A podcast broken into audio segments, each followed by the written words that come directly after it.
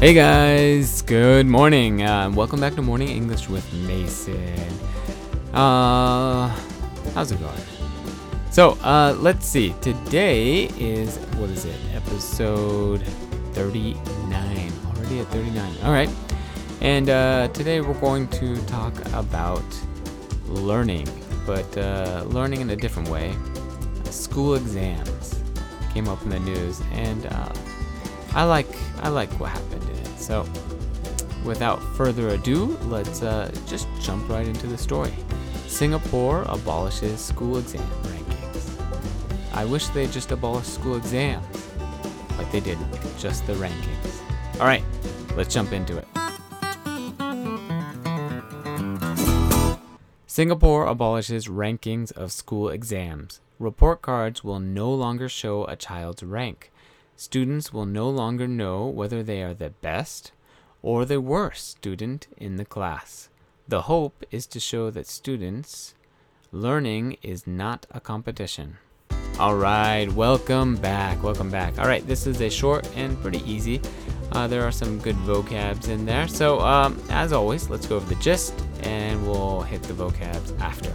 So, what is this story saying? The story is saying that Singapore, a country, uh, they think learning is not a competition, so learning is not a game. Everybody learns differently, so they got rid of rankings.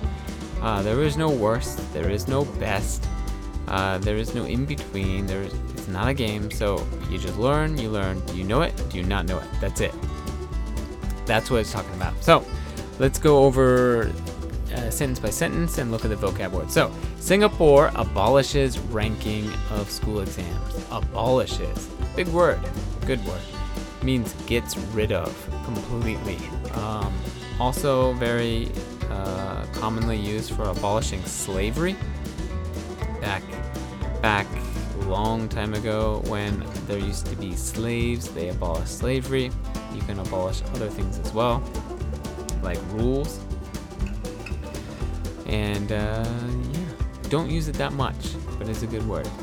Um, similar to a ban, ban would mean to uh, get rid of something completely. Uh, so, like to ban drugs, to ban guns. Abolish is uh, to get rid of something, but it's more of um, not a specific thing like a gun you can hold, but more of like a rule or a culture or something like that to abolish abolish something. All right, moving on. Ranking. So they abolish ranking. What is a ranking? Ranking is basically doing the what is it? Who is the best child, and who is the top three, and who's the top five, top ten, who's the worst child. Um, that would be ranking. Uh, not good. It's not good. Um, I don't think, especially in schools, it can be very demoralizing. It can really hurt the kids. Uh, having ranking, you know, if you're ranked, even if everybody's getting like straight A's, if you're just like a few points off and you're ranked like far below, it can really hurt people, even though you're basically the same. All right. Report cards. So, what are report cards? I'm not sure if they, they have to have report cards in Japan. Um, so, report cards are basically every semester or term you get a grade from your class, and um, all the grades come together on a report card to your parents. So, your parents can see if you're doing good in school or if you're not. Um, report cards it's a tough, tough, tough time when you're a kid and you get a report card and it's like all C's or all D's. Not good. Um, then again, if you get a report card and they're all A's, happy time. All right, moving on to students will no longer know whether they are the best or the worst in the class. That is good. The hope is to show students that. Okay, the hope is to the hope is we want to do, or our goal is to uh, show students. So that's what their hope is. They're hoping, their, their goal is they want to show students that learning is not a competition. So, learning is not a competition. I kind of talked about this a second ago. Uh, competition is like a game or where there's a winner and there's a loser. um, or like you know a match, like a soccer match is a competition, things like that. And learning is not is basically what they're saying. Everybody learns differently. It doesn't you know just because you have poor marks on a test doesn't mean that you're not studying enough. Maybe maybe you're studying just as much as the other person, but you just need to study a different way, or you need to be tested a different way. Maybe that type of test doesn't really match with the type of output that you can do. So everybody's a little different. Everybody has a different way of doing things. Um, it's hard to, to generalize everybody on the same test. And uh, that's their message. All right, so what do I think of this? I think this is a great idea. Um, and but before that, wow, they were ranking children. That just sounds horrible. Ranking in general does not sound good. I'm not saying that there shouldn't be winners and losers. I think like having an A, everybody can get an A, and every you know people deserve an F or a D or you know failing. I mean, then they deserve that. But ranking them, eh, not not my favorite thing. I don't think that is really good for learning. All right, moving on to today's morning English phrase. Better safe than sorry. All right, better safe than sorry. As always, we're going to do two examples and then we will go over the meaning. So, example one. Let's say you're talking to a friend about college applications. This sounds familiar. I think we just talked about college in the last one. Uh, so, you ask your friend, Where did you apply to? What schools did you apply to?